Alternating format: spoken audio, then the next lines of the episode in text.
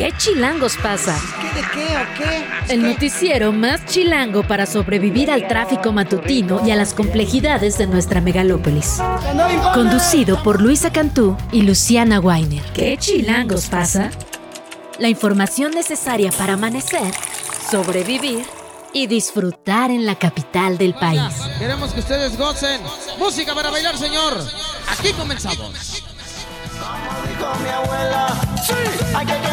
7 de la mañana con un minuto, hoy es jueves 9 de noviembre, está usted escuchando Malbicho de los fabulosos Cadillacs porque el día de hoy se, se presentan por segunda vez en el Palacio de los Deportes, la cita es a las 9 de la noche. Luciana Weiner, muy buenos días. Luisa Cantú, muy buenos días. 7 de la mañana, dos minutos, es jueves. Estamos llegando hacia el final, el inicio del final de la semana. Se siente una semana intensa, la verdad, de muchísima información. Hay que hablar de lo que ocurrió en el Tribunal Electoral, de lo que sigue pasando en la Suprema Corte de Justicia. Y la verdad es que todavía nos quedan cosas. No se ha resuelto el tema de la UNAM, que ya lo platicamos eh, ayer. Seguramente esta semana tendremos, como decía Teresa, humo blanco que saldrá para este relevo de rectoría. Y por otro lado, mañana también se resuelve la candidatura de, Morena para la Ciudad de México. Tensiones en ese sentido, tensiones por todos lados, ¿eh? vamos a decir la verdad. Bueno, por lo menos hay humo blanco en la Cámara de Diputadas y Diputados. Eso sí, hace cosa de ocho minutos. Eh, sus redes oficiales dicen, la Cámara de Diputados aprobó en lo general y en lo particular el presupuesto de egresos de la Federación para 2024 y se remite al Poder Ejecutivo, al presidente de la República, para que siga su curso constitucional. La verdad es que se preveía que podían durar estas reservas más de 3.000, incluso hasta el próximo viernes. Finalmente salen después de unas sesiones muy extensas, 20 horas, 11 horas y demás, eh, pues los consensos que no incluyen nuevas etiquetas para Guerrero. En efecto, de hecho se pelean, gritan unas imágenes dantescas ayer sobre la sesión y sale aprobado en lo particular con tres cambios nada más. Había 3.000, más de 3.000 reservas, tres cambios se aprueban. Vamos a entrar a eso al detalle más adelante. Es que hay que decir, había unas que tenían sentido y otras como, ah, bueno, a ver, diputados priistas diciendo que había que cancelar el FOBAPRO. es como, ¿cómo no se nos ocurrió antes, don Moreira? Qué inteligente, ¿verdad? No, bueno, hay detalles que, de esas 3000 y además esta, esta grillita, ¿no? Que ponían una cosa para ver cómo los demás votaban la otra, pero que en realidad no se podía hacer. Y hay que decirlo, eh, en el tema de Guerrero, primero, no se aprueba nada etiquetado para esa situación. Y por otro lado, también había algunas propuestas que eran absolutamente sin sentido, ¿no? Que eran, digamos, solo narrativa, porque era el, lo que quedaba del presupuesto que en realidad ya estaba etiquetado por otra cosa. Era como el resto, del resto, del resto, del resto. En fin, lo vamos a hablar más adelante. Ayer lo platicábamos a gusto, la verdad, con, con Carlos Brown, que nos dio. Maravilloso. Sí, y nos dio una información, la verdad, muy, pero muy interesante respecto al presupuesto, ¿no? Que uno de cada cinco pesos es de deuda, que si pusiéramos todo el presupuesto 2024 para cuestiones sociales, aún así no alcanzaríamos a los primeros países de la OCDE. Es decir, información valiosa, la verdad. Y la respuesta es muy sencilla. A ver, el tema de deuda creo que es complicado de argumentar porque efectivamente es un momento de menor porcentaje de deuda que otros sexenios. Pero mientras tengas que pedir deuda es porque no te alcanza, no hay más. Si en tu presupuesto hay deuda es porque no estás ingresando lo que vas a gastar. ¿Cómo se ingresa más? Cobrándole a los ricos. Perdón que lo ponga en términos tan sencillos. Sí, Todo el mundo le saca, incluido Morena que tiene este discurso, a una reforma tributal progresiva. Si no le cobramos, como nos decía él, a estas 15 familias que acaparan la riqueza en nuestro país más impuestos, y no así de buena voluntad de, oye, paga lo que debes hoy, sino que quede en la ley que el porcentaje de impuestos que tienen que pagar es mayor, esto nunca se va a resolver. Y otro dato con el que yo me quedé impactada que nos dio justo es, en este momento el 10% de la población necesita retiro. En el 50 va a ser el 20% de la población. No nos va a alcanzar, no hay más. o, sea, o se hace la reforma o se hace la reforma y además sin esa reforma no va a haber sistema de cuidados, que también resolvería un montón de cosas, ¿no? Pero bueno, aquí están peleándose en la Cámara sin sin ver, Pero con mucha dignidad, según los discursos, ¿no? Todo menos la dignidad. Bueno, ojalá eso se tuviera una traducción en acciones, Luisa Cantú. Oye, ¿te parece si empezamos? Porque la verdad es que sí anda cargadita la situación.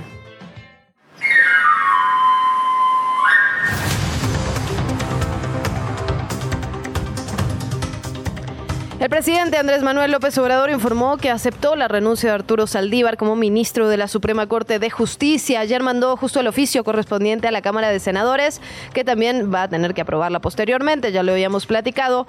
Cuestionado en la conferencia matutina sobre la legalidad, ¿no? que es lo que estamos platicando sobre la dimisión del expresidente de la Suprema Corte, el mandatario mexicano dijo que no se puede obligar a nadie a continuar en un cargo en el que ya no quiere estar. Dijo que comenzará a buscar una propuesta de terna para presentar a la Cámara Alta. La frase que usó fue, a ver si tengo suerte y le atino, porque he propuesto cuatro y dos salieron, conservas, conservas. ¡Pum! Bueno, esta, esta idea de que el Poder Judicial tiene que responder a su partido porque fue nombrado por él. Bueno, López Obrador adelantó, y eso creo que es una buena noticia, que podría estar integrada esta, esta nueva terna por mujeres. Vamos a escucharlo directamente. Presentar tres mujeres. Este, tengo más ventaja con las con, las mujeres porque la mujer es más eh, honesta, más eh, definida, es muy trabajadora, tienen muchas virtudes. Bueno, eso es lo que dijo el presidente Andrés Manuel López Obrador y sobre el otro tema que le hablábamos con tres votos en contra y dos a favor, la Sala Superior del Tribunal Electoral del Poder Judicial de la Federación rechazó esta propuesta del magistrado Felipe de la Mata y confirmó la decisión de el INE de obligar a los partidos a postular cinco mujeres y cuatro hombres en las nueve gubernaturas que se van a renovar en las elecciones del 2024.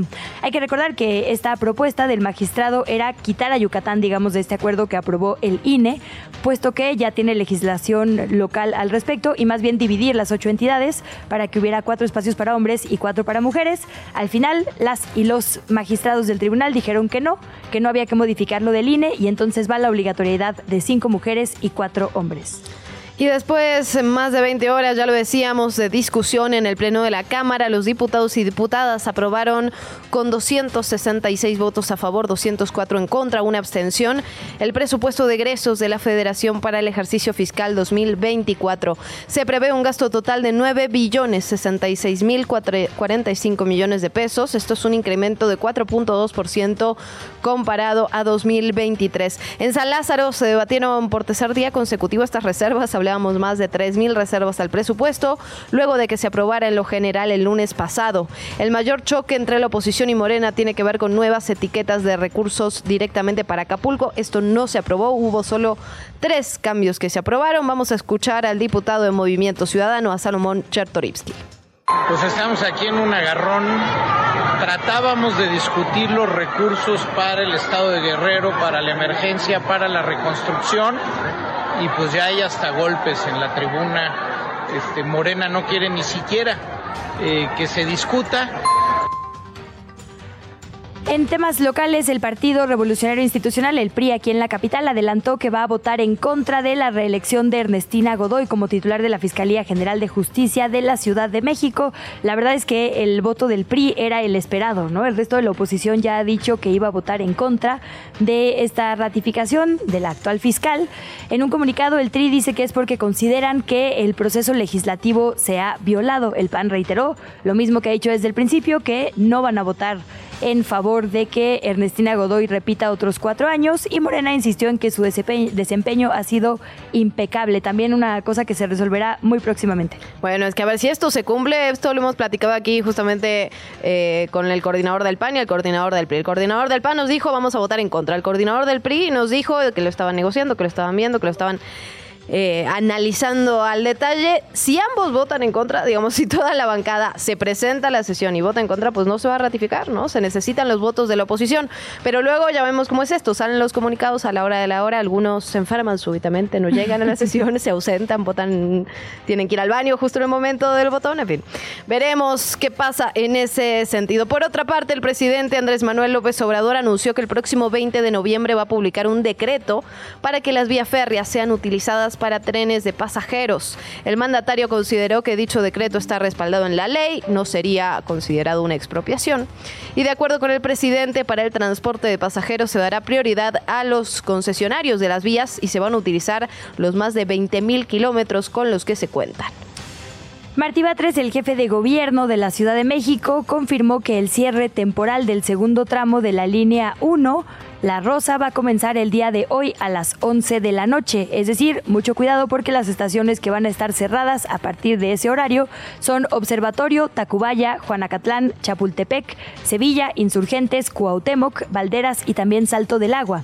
Los trabajos de modernización en la línea rosa van a incluir nuevas vías, un nuevo sistema de control, mejoras operativas, nuevos trenes de última generación con vagones más amplios e interconectados y algunos otros detalles. Batre se comprometió a entregar esta rehabilitación del segundo tramo de la línea rosa antes de septiembre del próximo año, del 2024.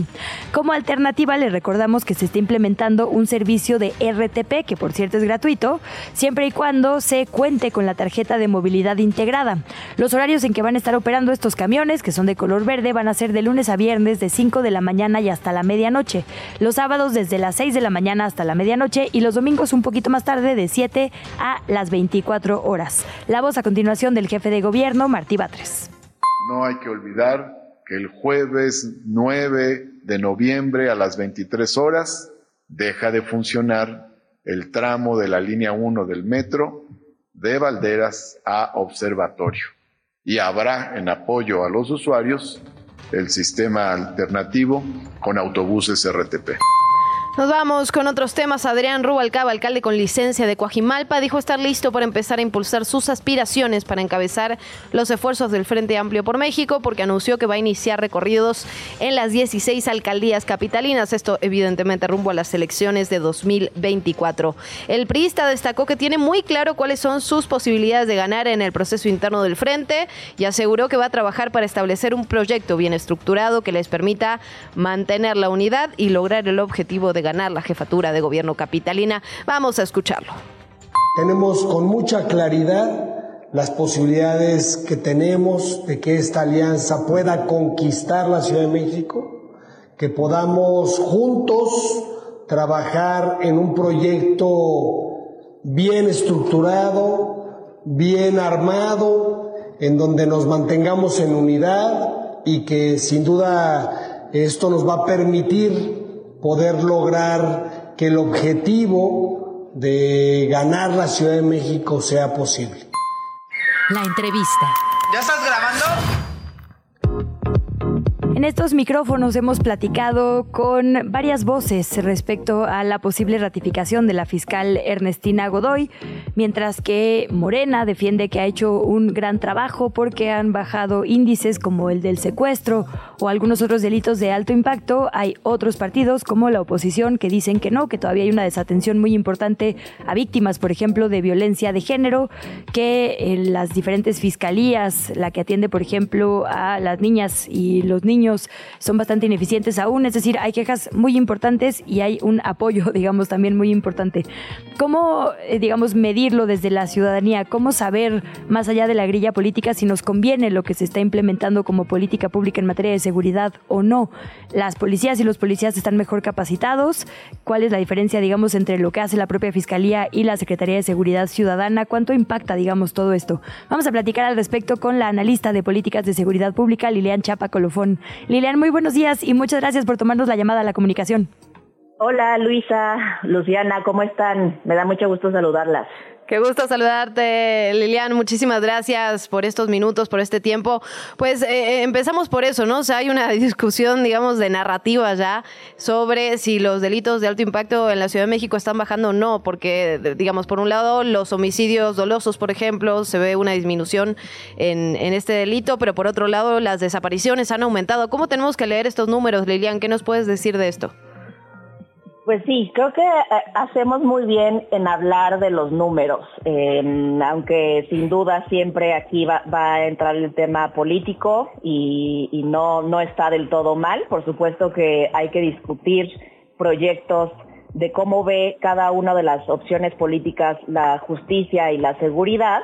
Sin embargo, eh, al fin y al cabo, también yo creo que una forma de evaluar, una muy válida de evaluar a las autoridades y si es eh, el camino de la continuidad lo que queremos en materia de justicia y seguridad, pues son los números.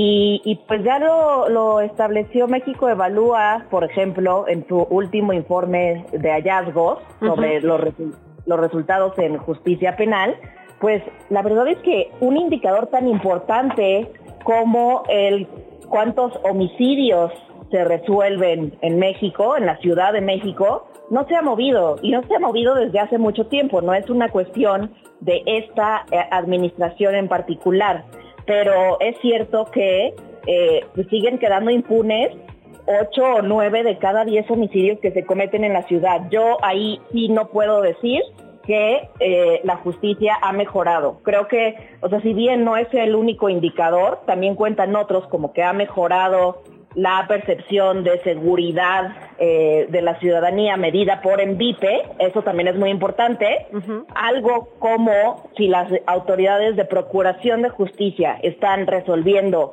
más homicidios y sancionando a más personas que los cometen, eso no ha cambiado, eso no está mejorando ni en la Ciudad de México ni en muchas otras ciudades. Y creo que, bueno, yo creo que ese debe ser el punto de partida de esta conversación.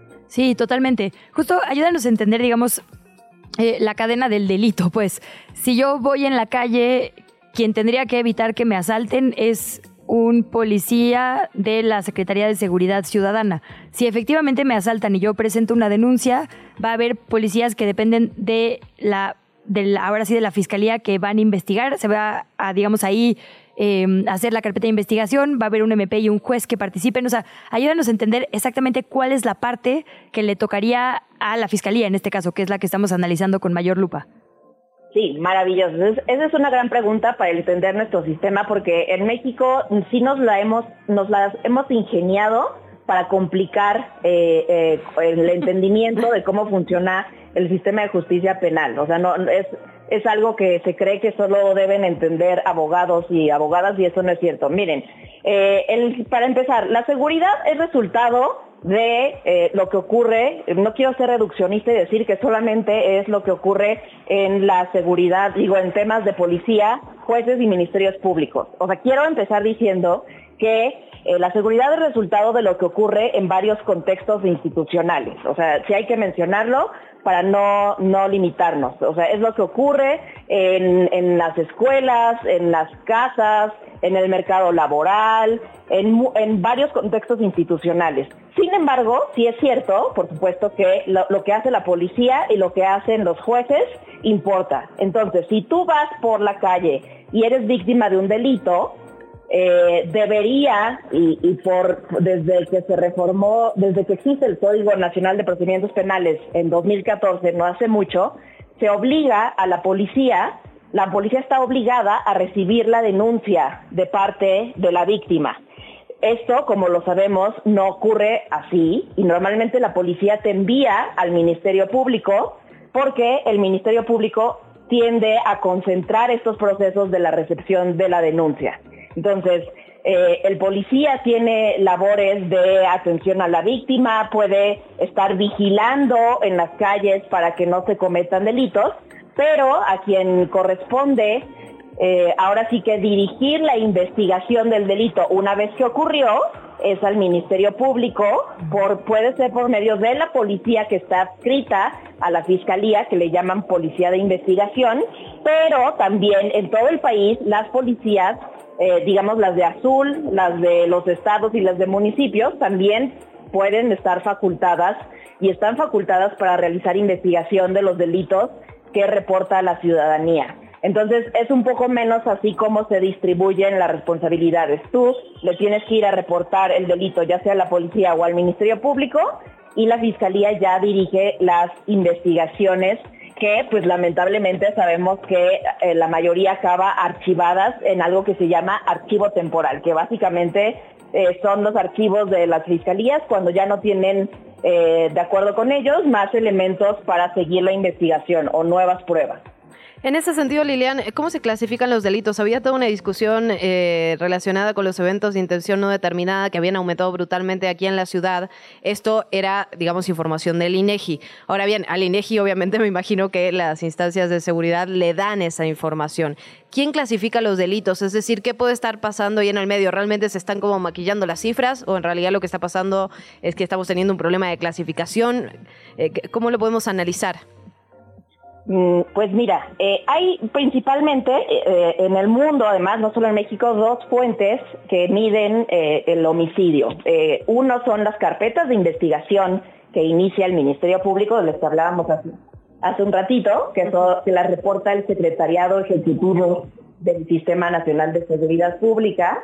Cada mes las podemos ver en las presentaciones de que hace eh, la Presidencia de la República en la mañanera. Y por otra parte, existe la fuente de salud, es decir, los certificados de defunción que de las que levanta un, un, médico forense o un sí, el equipo de médicos forenses de cada una de las muertes que ocurre y en este caso es la, el INEGI el que las recopila y las publica cada año. Esas son las cifras respecto a las cuales estamos discutiendo. Es muy importante aclarar que un médico que certifica una defunción no puede clasificar la intencionalidad como la conocemos en el delito de homicidio culposo o doloso, que es lo que pasa con las carpetas de investigación. Eh, y es cierto que lo que está pasando es que eh, los servicios forenses en la Ciudad de México no están, digamos que ante cualquier duda respecto de la intencionalidad de una muerte, de qué pudo haber causado una muerte violenta, están clasificando como que no se puede determinar la intencionalidad. Sin embargo, se ha visto en esos datos que se pueden consultar en el INEGI de defunciones que varias de esas muertes que están clasificadas como de intencionalidad no determinada que son muchas más que las que están clasificadas como homicidio doloso, casi el doble. O sea, mientras casi 800 eh, muertes se clasificaron como homicidio, eh, si no mal recuerdo, un poco más de 1.500 se clasifican como de intención no determinada, eh, pues, pero también fueron por medios violentos, o sea, ocurrió la muerte por medios violentos como, por ejemplo, ahorcamiento o lesión de arma de fuego, y sin embargo, ahí el médico forense tomó, o el perito tomó la decisión de clasificarlo como, pues no se sabe la intencionalidad, no se puede asegurar. Lilian, eh, todo el mundo dice que son el alcalde de la seguridad, el candidato de la seguridad, la fiscal de la seguridad. Ya vamos poniendo, digamos, cada responsabilidad donde toca. ¿Cuánta injerencia tiene verdaderamente una fiscal en este panorama que ya nos pones? Es decir, si hay una gran diferencia entre que se ratifique una actual administración o cambie, o por qué, digamos, a pesar de las cifras que varían en cuanto a denuncias de delitos, como bien dices, no varían las de resolución de esas denuncias, ¿no? ¿Cuánto pesa, digamos, una fiscal en la política de seguridad general? O un fiscal. Sí, claro. Mira, yo creo que eh, lo principal, eh, digo, sí importa, también importa el diseño institucional, o sea, cómo, cómo una fiscalía decide eh, incorporar a la policía en la investigación del delito, qué tanto le permite, pero sí creo que el problema de de esta actual fiscal es un poco el tono en el que, pues no solo ella, sino pues la administración de, la Ciudad de México, pues celebra la situación de, seguridad en, en, la ciudad como si fuera así un resultado automático de lo que hace la Fiscalía y sin ver la deuda de acceso a la justicia con las víctimas de todo tipo de delitos, pero sobre todo de delitos tan serios como homicidio, como feminicidio y además como de desapariciones.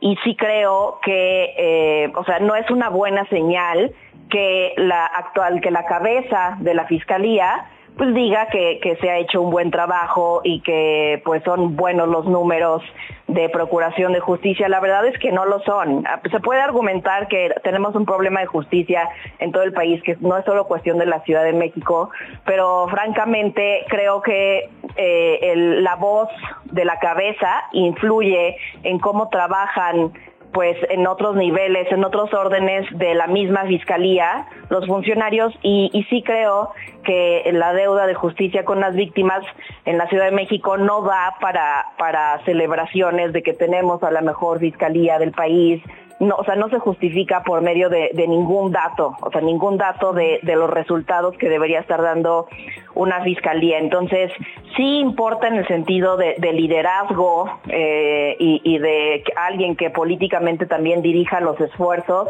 que, lleva a cabo pues todo el personal que, que trabaja en una fiscalía, que no solamente son policías de investigación, son ministerios públicos que tienen cargas de trabajo pues bastante, bastante pesadas, etcétera. Entonces yo sí creo que, que importa mucho el mensaje que se les da. Y si el mensaje que se da es lo estamos haciendo todo muy bien y mucho que celebrar y estamos bajando el secuestro cuando obviamente eh, hay una cifra negra o delitos que no se denuncian importantísima y todavía los tiempos de denuncia de un delito son, son altísimos y casi parece que se disuade a las víctimas de, denunciar de la cantidad de, requisitos que se les ponen formales, pues yo creo que sí, sí es muy importante eh, quién encabece la próxima fiscalía.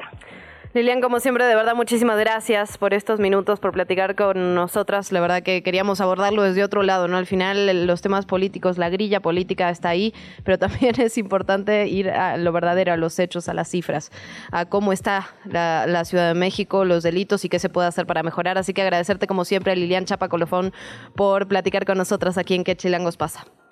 Con mucho gusto, Luisa y Luciana. Un abrazo. Te invitamos a seguir la conversación en redes sociales. Nos encuentras en TikTok, Instagram y Facebook como arroba que chilangos pasa. Y en Twitter desde la cuenta de Chilango, arroba chilango.com. Otro tema que analizamos de cerca es esta votación en el Tribunal Electoral que contra todo pronóstico, afortunadamente, eh, no cambió la dinámica para el 2024. Había esta preocupación de que si se avalaba esta propuesta de Felipe de la Mata, entonces la obligatoriedad para los partidos de poner mujeres iba a ser solamente en cuatro estados y no cinco. Finalmente se mantiene la propuesta original del INE, que son cinco mujeres que tendrán que postular los partidos en la próxima contienda del próximo verano. Una experta en estas coberturas, tanto eh, del INE como del Tribunal en materia electoral en general, es Janet López Ponce, quien es periodista de Milenio y a quien le damos la bienvenida a este espacio. Janet, muchas gracias y buenos días. Muy buenos días, Luisa Luciano, un gusto estar con ustedes. Un gusto saludarte, Janet. Pues preguntarte cómo viste esta votación. Hubo, la verdad, posicionamientos bastante fuertes. Vimos el de la magistrado Tálora, por ejemplo, ¿no? Que decía la, la paridad no es techo, es piso. ¿Cómo estuvo esta discusión y qué significa y qué pasa con Yucatán? Porque creo que es al final el estado que siempre sí, nadie entiende qué está pasando.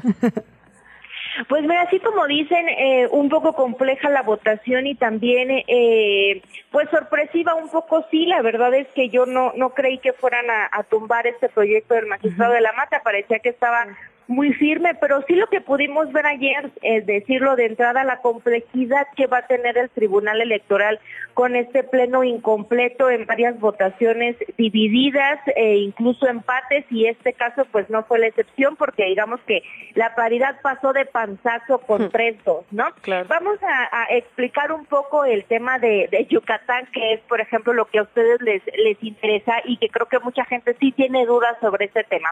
El magistrado de la Mata pedía separar Yucatán de este proyecto porque digamos es la entidad que hizo la tarea que les dejó el Tribunal Electoral desde 2021 que es los congresos tienen que regular para evitar que las autoridades electorales intervengan en el tema de paridad y entonces cada uno esté legislado y siga sus propias reglas en automático y no se tienen no se tengan que estar buscando cada elección en la que van a estar en juego pues nuevas normas, ¿no? Finalmente Yucatán es el único partido que, el único estado que regula los partidos en este tema, pero deja la paridad prácticamente hasta 2030. Lo que dice la constitución de Yucatán es que en el 2024 los partidos tienen la libertad de postular a quien quieran, hombre o mujer, y en el 2030 pues veremos si cumplen o no la alternancia, ¿no? Eso que decía Mónica Soto entiéndase, postulen hombres y en el 2030 pues ya veremos si las mujeres tienen oportunidad. Eso es lo que las magistradas y el magistrado presidente Reyes Rodríguez Mondragón, que se sumó para esta mayoría, decían pues no, porque es posponer la paridad seis años y en efecto decirle a las mujeres, ustedes otra vez este sexenio no van a jugar. ¿Qué pasaba con el resto de las entidades? Por ejemplo, Jalisco también tiene una legislación local, pero Jalisco dice que se deja la paridad a regulación de las autoridades. O sea, Jalisco no se quiso meter en problemas y dijo, hagamos como que yo ya legislé, pero resuélvanlo ustedes. Entonces, por eso Jalisco como que pues lo apartaban un poco y lo metían en el otro bloque de los que no han legislado. ¿Qué es lo que decían las magistraturas y por qué no estaban de acuerdo con Felipe de la, de la Mata en retirar Yucatán? Porque decían que la paridad, que es algo que ha venido impulsándose desde 2021, tiene que verse de manera horizontal y no vertical, es decir, no tiene que verse en cuanto a jerarquías por estado, sino en un todo, porque seguimos viendo que hoy en día pues hay nueve mujeres gobernando, pero todavía la mayoría son hombres. Entonces ellos decían, en 2021 inició este ciclo de gubernaturas paritarias, cerraría en el 2024 para que ya tengamos todas las elecciones eh, locales de gubernaturas, de titulares de ejecutivos renovadas.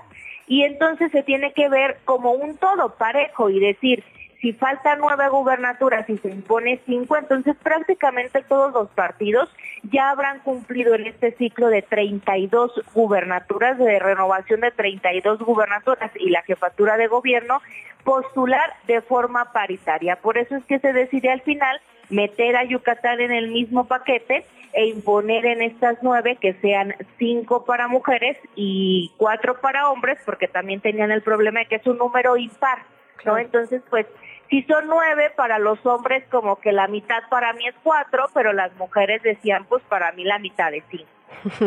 Sí, totalmente. Y justo eh, hablando de los partidos, ayúdanos un poco a entender porque cuando les entrevistamos por aquí en este espacio, todas y todos nos dicen sí, arriba las mujeres, viva la paridad, pero, a la mera hora ni sus representantes en el INE ni sus impugnaciones ante el tribunal eh, sostienen ese discurso, ¿no, Janet? Ayúdanos a entender en esta ruta en la que finalmente se interpreta, digamos, eh, hacia la verdadera paridad que es resolver la deuda de género, eh, cómo se comportaron los partidos políticos, ¿no? Porque entiendo que al principio solo el verde era quien eh, decía, eh, en este mismo sentido, pues que sí habían ser cinco mujeres, no hacía el resto de las argumentaciones, digamos, en las sesiones de, del INE, el resto de los partidos. Después el verde, rarísimo, en voz de su dirigencia aquí en la capital, dijo que tenía que ser hombre. Es decir, ¿cómo han ido cambiando para apoyar o no el postulamiento de más mujeres?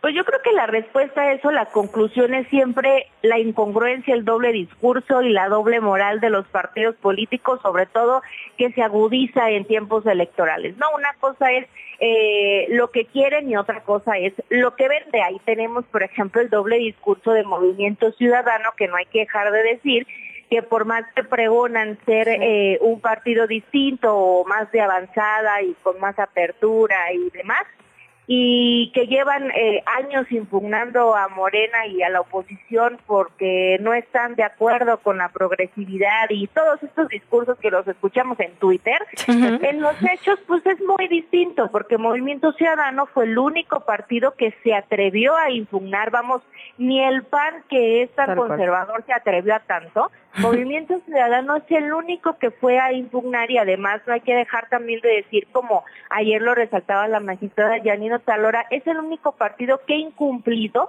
la orden del Tribunal Electoral de regular sus documentos internos para definir, ahora sí que en definitiva y para siempre, cómo van a garantizar la paridad en la postulación de todas sus candidaturas. Todos los partidos ya lo hicieron, Movimiento Ciudadano sigue pataleando para no hacerlo. Janet, preguntarte también por estos nombramientos que faltan. ¿Cómo está la cosa? Indalfer Infante y José Luis Vargas ya terminaron su ciclo. Ahora faltarían, como ya lo decías, este, este pleno, digamos, incompleto. ¿Qué viene? ¿Tenemos algún tipo de fecha que tendría que pasar a continuación o pueden quedar sin nombramientos como pasó con el INAI? ¿Cómo estamos en ese sentido? Pues mira, el Senado ya pisoteó la Constitución, ya se pasó los 15 días que le marca la Constitución para nombrar, tienen ahí las ternas en suspenso, pueden llevarse todo el tiempo que quieran porque pues, el tiempo legal ya se lo pasaron y no hay quien lo sancione. Así que estamos en espera de que el Senado finalmente decida si la terna que tiene la va a avalar o no y la Corte tendría que mandar nuevas ternas Lo que sí decir es que el único riesgo es eh, pues que hay un pleno incompleto, son cinco, por lo tanto se generan empates y el magistrado Reyes va a tener que ir desempatando y la Constitución indica que para validar la elección presidencial debe haber seis magistraturas de siete en funciones. Así que pues mm. los partidos sabrán si no postulan, eh, si no definen por lo menos una vacante, pues están poniendo en riesgo la elección presidencial. Eso es muy, perdón, pero eso es muy interesante, ¿no? Que dices, entonces se necesitan seis magistrados para validar la presidencial, por lo tanto, digamos, tienen que nombrar sí o sí, no, no queda mucha opción. Sí, fíjate que hace unas semanas en Milenio justo explicamos ese tema de, pues pueden ya llevarse mucho tiempo si ellos quieren, pueden incluso nombrar un día antes de que sea la elección a alguien pero a fuerza tienen que nombrar a alguien porque ahí entra una complejidad de que la Constitución dice que solo en un caso extremo de que haya cinco magistraturas mandarían llamar a la magistratura más antigua. Pero eso es muy ambiguo porque es más antigua en magistratura, más antigua dentro del Poder Judicial, más antigua de edad. y casualmente todas esas excepciones llegan a una de las personas, a, varias personas que están en la terna. Entonces es como, pues termina siendo un poco lo mismo, ya mejor que el Senado se apure y decida. Janet, otro tema esta mañana es la aprobación del presupuesto, con esta pugna también que tuvo discursivamente por lo menos el tribunal con la mayoría en el Congreso y tiene que ver con un reajuste o recorte, según donde lo leamos, a eh, ciertos recursos del tribunal. ¿Qué has cubierto, digamos, al respecto? Porque efectivamente, digamos, hay espacios desde donde se podría recortar, pero finalmente nunca sabemos estos recortes grandes que se hacen desde las cámaras, cómo van a terminar traduciéndose, quién va a repartir esos eh, recursos, digamos, ya que lleguen al tribunal, efectivamente se van a recortar privilegios y no bases. ¿Cómo seguimos este tema de cerca? Pues mira, la verdad es que yo ya no cubro de lleno el tribunal y no me he metido a fondo a analizar eh, cada uno de los rubros del, del proyecto, pero lo que sí te puedo decir es que el caso del tribunal sí es un poco, digamos, eh, más preocupante que el del INE, a pesar de que el recorte es muy, muy distinto. Son 700 millones de pesos en el tribunal y 5 mil, 5 mil millones de pesos en el INE. Pero en el caso del tribunal es más complejo porque la verdad es que los del tribunal sí le echaron ganas e incluso están presentando un proyecto que es 25% menos que el de 2018, a pesar de que la elección presidencial del 2024 es mayor. ¿Qué es lo que les afectaría a ellos? Que el presupuesto que están considerando para contratar personal adicional, porque una vez que inicia el proceso electoral, los tiempos todos los días son hábiles y las 24 horas del día pueden recibir juicios, pues todo ese personal adicional que no se necesite, que no existe, digamos, ahora en el 2023, sería muy complicado contratarlo. Y entonces se pone en riesgo la resolución inmediata, que de por sí luego hay eh, casos en los que son muy urgentes y se tardan un poquito más de días, pues son muy urgentes de resolver estando en las campañas en, en proceso porque eso afectaría pues a candidatos, a ciudadanía, a los propios partidos. Entonces, en ese caso, yo creo que sí es eh, importante ponerle atención al caso del tribunal. Había ayer ya una aceptación de analizar el presupuesto del tribunal y de hacer ahí algún ajuste. Si se llegara a hacer, pues eso podría ayudar a no poner en riesgo la elección del 2024 desde el ámbito jurisdiccional, desde la disputa, digamos, y la validez eh, de los procesos, eh, no nada más en las nueve entidades, porque hay que recordar que en el 2024 va a estar en juego todo el país, todos los estados va a haber elecciones, entonces eso sería muy importante a diferencia del INE que va a tener un recorte de 5 mil millones de pesos que sí le afectaría adicional a una bolsa pues digamos de 3.500 millones que podría o no realizarse, necesitarse porque es para una consulta popular que no está firme, pero el resto del presupuesto también impactaría, aunque ya vimos que a diferencia de años anteriores, hoy tenemos una consejera presidenta que dice pues que no pasa nada si les recortan, que ya ven cómo le hacen. Entonces, ahí hay un poco también de diferencia entre la posición del INE y la del tribunal y vamos a ver cada uno, pues a final de cuentas con lo que reciba, pues como maniobra para poder cumplir lo que le lo que le mandata la Constitución porque tampoco es a contentillo, ¿no? También tienen estas estas autoridades electorales eh, facultades y obligaciones muy específicas que de no cumplirlas, pues también tendrían eh, consecuencias legales. Tal cual, Janet. Pues que se va a poner divertido, se va a poner divertido, eso sin lugar a dudas. Agradecerte muchísimo estos minutos. ¿Dónde te seguimos? ¿Dónde te leemos? ¿Dónde leemos tus análisis? Pues mira, eh, en todas las plataformas de Milenio, en mis redes personales en Twitter, arroba Janet-LP, y por ahí estoy empezando a subir mis participaciones también en Twitter y en Instagram, así que esas dos, esas tres días funcionan. Pues ahí estaremos y esperemos que regreses muy pronto. Gracias, buenos días. Buenos días. ¿Qué chilangos pasa? En los medios y en las redes sociales. Bueno, tenemos que hablar de lo que ocurre en medios y redes sociales y vamos a empezar, si me lo permites, Luisa Cantú, con un pequeño, un aplauso, un aplauso de la producción. Empezamos así porque nos vamos hasta el Neyman Lab. Ya sabemos que este digamos, este laboratorio de alguna manera lo que hace es explorar los medios de comunicación de todo el mundo, lo que se está haciendo en materia de innovación, cómo se está pensando la información. Y el día de hoy Chilango está junto a The New York Times, Financial Times, The Times of India. Bueno, La Nación en Argentina también, así que muy interesante. Eh, le hacen una, entrevista a nuestro vicepresidente de, de, Chilango y de Capital Digital, por supuesto, vicepresidente de contenidos, Amael Vallejo, en el que se habla particularmente de eh, los canales de WhatsApp como una forma para informar. Y la verdad es que es, es bien interesante porque por un lado lo que dice, lo que explica Mael es que se necesitan mensajes muy cortos, esos son los que tienen mayor reacción, o sea, la información tiene que estar súper condensada, pero al mismo tiempo es la red social que más utilizamos, ¿eh? no solo en México, sino casi que a nivel mundial, por lo tanto, muy interesante, ¿Cómo, ¿cuál tiene que ser la estrategia para informar a través de este medio y cómo hacemos los medios de comunicación para eh, no dejarlo de lado? ¿no? Muchas veces nos vamos con, eh, con, lo tradicional. Cuesta un poquito, ¿no? Romper las, las formas tradicionales, pero es fundamental y las audiencias finalmente son las que lo están pidiendo. ¿Cómo lo hacemos? ¿Cómo lo hacemos bien? ¿Cómo lo hacemos con rigor? ¿Y cómo lo hacemos para que sea efectivo? Así que muy recomendado este artículo del Nieman Lab. Lo puede consultar, por supuesto, en niemanlab.org. Lo firma Hannah Tamis. Así que ahí estamos junto a The New York Times. sí, en el top del mundo. innovando muy bien. Qué bonito, qué bonito. Bueno. Vámonos con otros temas. El Sol de México publica el día de hoy una entrevista exclusiva con Ernestina Godoy, lo cual es bastante inusual porque sabemos quienes cubrimos la capital que Ernestina Godoy no da entrevistas. Y en este programa lo sabemos muy bien, la hemos buscado muchas ocasiones. Sí, sí.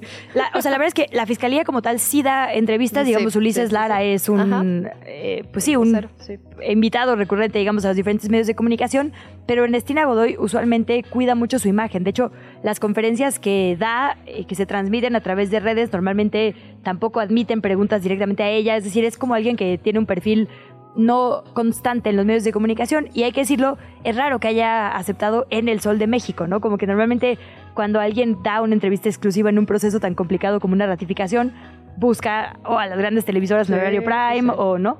Y ella hoy aparece así en El Sol de México eh, en, una entrevista además en su oficina, en este espacio conocido como el Bunker, ¿Quién con dos reporteros efectivamente locales, Noel Alvarado y Luis Carriles, en los que eh, contesta o, posiciona la frase prefiero perder la ratificación a negociar la justicia. Y lo que explica, creo por primera vez con esas palabras, porque la verdad es que aunque se puede especular y lo hacemos desde la prensa a veces en espacios como columnas, no lo habíamos escuchado de su voz. Y lo que dice es, el PAN no quiere mi ratificación por las investigaciones del cártel eh, inmobiliario. Entonces, lo que atribuye, eh, digamos, a este choque tan grande en, el Congreso local es que eh, es una venganza por parte de estos funcionarios y exfuncionarios. Hay que decirlo, sí es verdad que hay una especie de puerta giratoria, digamos, entre el Congreso de la capital y las alcaldías, en la que específicamente muchos panistas que han estado en las alcaldías regresan al Congreso y después vuelven a ir a las alcaldías. Y ella dice que este, camino que le están haciendo complicado es porque están enojados por las diferentes carpetas de investigación que se han abierto en contra de muchos funcionarios, particularmente de la Benito Juárez, por varios procesos que tienen que ver con corrupción inmobiliaria, unos en el marco del sismo, del 2017 y otros en el marco de este boom, digamos, de plazas comerciales, de edificios, de complejos, digamos, habitacionales que no estaban en regla y aún así se edificaron, ¿no?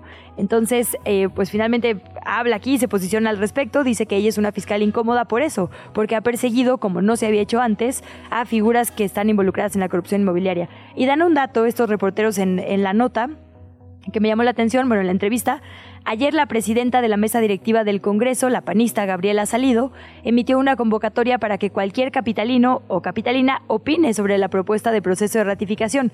Es raro porque el Consejo ya había recibido más de 2.000 opiniones, o eso dijo, eh, sobre la ratificación. Ahora se vuelve a abrir este proceso y a partir de hoy jueves 9 de noviembre y hasta el próximo 15 de noviembre. Cualquier persona puede ir, digo, está medio complicado porque hay que presentarse en las oficinas digamos, no el mero Congreso, sino las oficinas que tienen muy cerquita de ahí las y los diputados en Gante número 15 en el centro de la capital a argumentar qué opinan sobre esta ratificación. Bueno, interesante que vaya directo hacia el PAN y no hacia el PRI, ¿no? Justamente lo que veníamos hablando. ¿Quién va a ser? Si es que va a haber algún tipo de obstáculo para esta ratificación, eh, tiene que ser o sea, se necesita la oposición. Entonces veremos ahí qué pasa con eso. Nos vamos con otras cosas. Uno de nuestros medios favoritos, amigos de este espacio, Quinto Elemento Lab con un trabajo de Mónica Cervón y Elba Mendoza, que es una continuación de algo que ya hemos platicado en este espacio de, los DIF estatales y de cómo están llevando a anexos para personas que, viven con alguna adicción, pero están llevando a niños y a niñas que, no tienen madre, que no tienen padre, que no tienen tutor legal, incluso a personas, digamos, con algún tipo de de trastorno de salud mental. Y este es un trabajo que decía a continuación que habla de un caso particular. El 24 de septiembre, en la Casa Hogar del Amor de Dios, en el sistema del DIF, obviamente en Aguascalientes, hubo una fuga. 15 niñas, niños y adolescentes, entre ellos una niña de 9 años, planearon escapar eh, de este lugar al norte de la capital. Diez de ellos sí lograron escabullirse, estuvieron, digamos, hasta el miércoles 27 sin saber de su paradero. Una de las jóvenes, de hecho, fue hallada a más de 13 kilómetros de este albergue. Y lo que hacen las autoridades cuando los encuentran es mandarlos de alguna manera como una especie de, de castigo, justamente otra vez a un anexo para personas en rehabilitación de adicciones. Y les pidieron particularmente al encargado que les mantuviera ahí. Ya hay una recomendación de la Comisión Estatal de Derechos Humanos 2021 diciendo, y, cito textual, ¿no? Abstenerse de remitir a menores de edad a centros de rehabilitación para bueno, dice enfermos de alcoholismo y drogadicción, cuando los menores no tienen esos problemas, digamos, es, es clarísimo, ¿no? O sea, cómo mandar a las infancias a un lugar al que no tiene absolutamente nada que ver, que los pone, eh, los expone a más riesgos y que, y hemos hablado, ¿no? Muchas veces de la irresponsabilidad de los sistemas DIF y del poco cuidado, de la poca atención que le hemos dado a nuestro país. En fin, un gran trabajo. Diez adolescentes se escaparon de una casa hogar del DIF en Aguascalientes. En respuesta, el DIF las entregó a un anexo. Así se titula esta investigación de Quinto Elemento Lab, la firma Mónica Cervón y Elba Mendoza. ¿Qué chilangos pasa? ¿Qué de qué o qué? Pues qué. las penas una copa tras otra. 7 de la mañana, 57 minutos. Estamos escuchando a Juan Solo, no solo, no solo porque nos gusta, sino porque hay información al respecto. Eduardo Alavés, reportero de chilango.com, qué gusto saludarte, ¿cómo estás? Un gusto saludarlas, buenos días compañeras. Muy buenos días, a ver, cuéntanos, concierto en movimiento, ¿qué es esto? Acá las señoras necesitan la información. claro que sí. Bueno, pues el tren suburbano se va a poner romántico este jueves 9 de noviembre con la presentación del cantautor mexicano Juan Solo.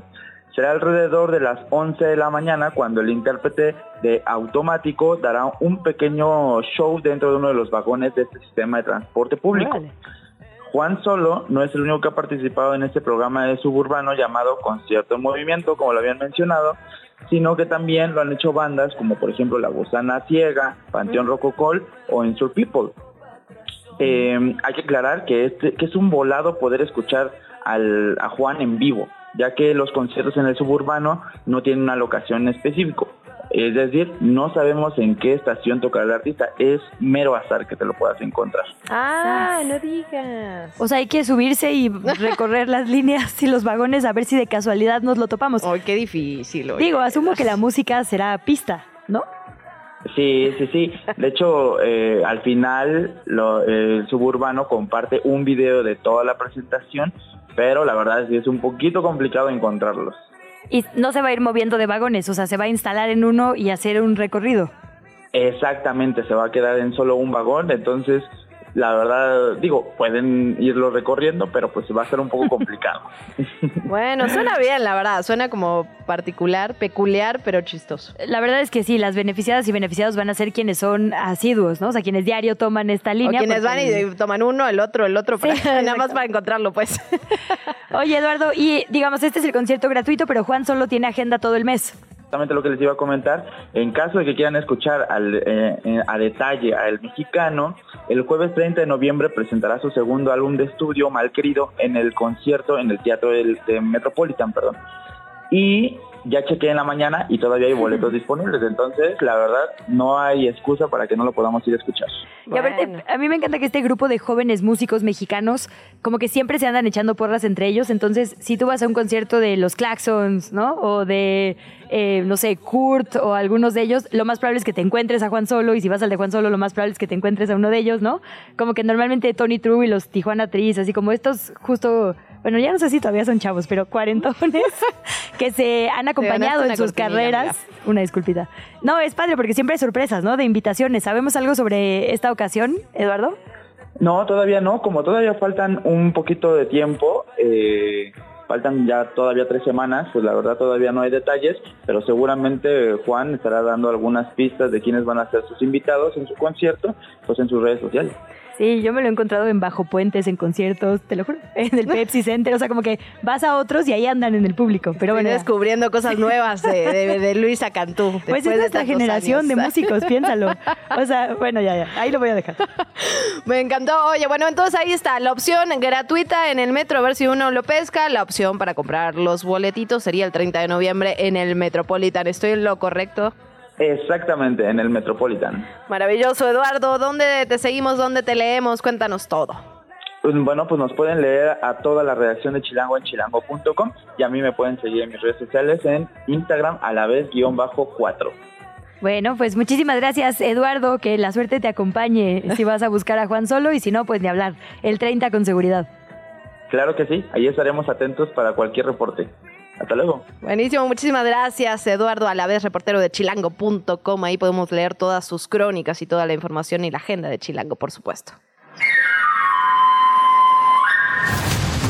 8 de la mañana con un minuto vamos al segundo resumen de noticias. Empezamos con información local. El jefe de gobierno aquí en la Ciudad de México, Martí Batres, presentó su cuarto informe mensual de actividades en donde resaltó algunos avances específicamente en materia de movilidad, de educación, seguridad, salud y en obras.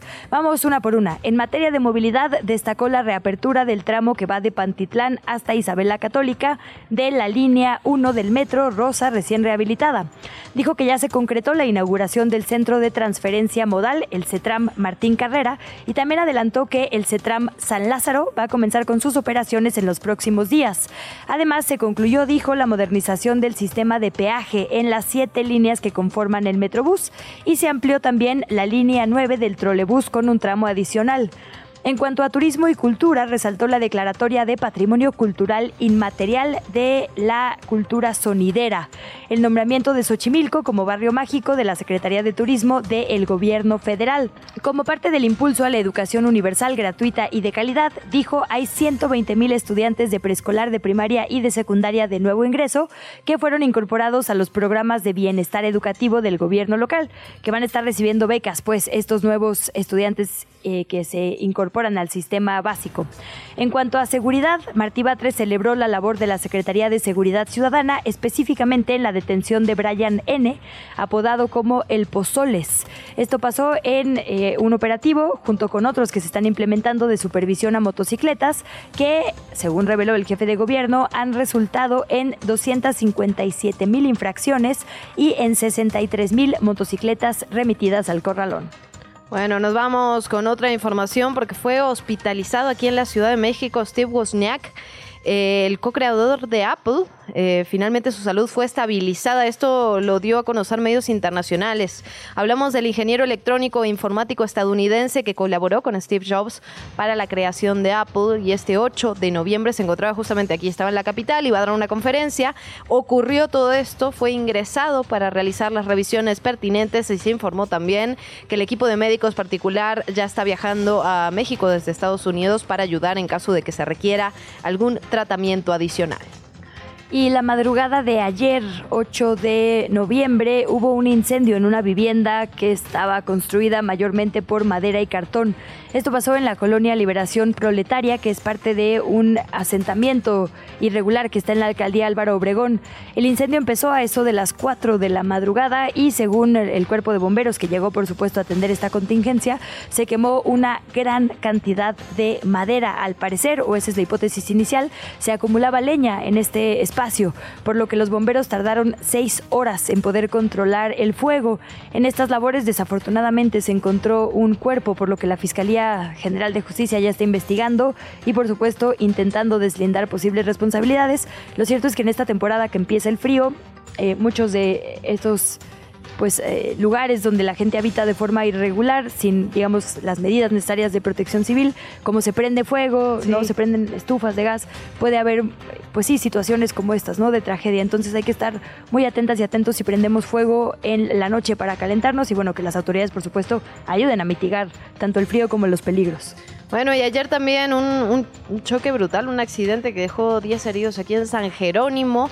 Una unidad del transporte público circulaba ahí justamente sobre la avenida San Jerónimo, avenida México, en la alcaldía Magdalena Contreras y chocó. Chocó contra un camión revolvedor que circulaba justamente por esta vía. Se reporta que al menos 10 personas resultaron lesionadas luego de que el frente del derecho del camión fuera la zona que recibió este impacto y dejó el frente de la unidad desprendido en la zona donde se estaba ensamblando. 10 personas heridas.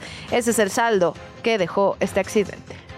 Y en actividad de las presidenciables, la representante del Frente Amplio por México, Xochil Gálvez, ya registró oficialmente su precandidatura a la presidencia de la República por parte del Partido Acción Nacional.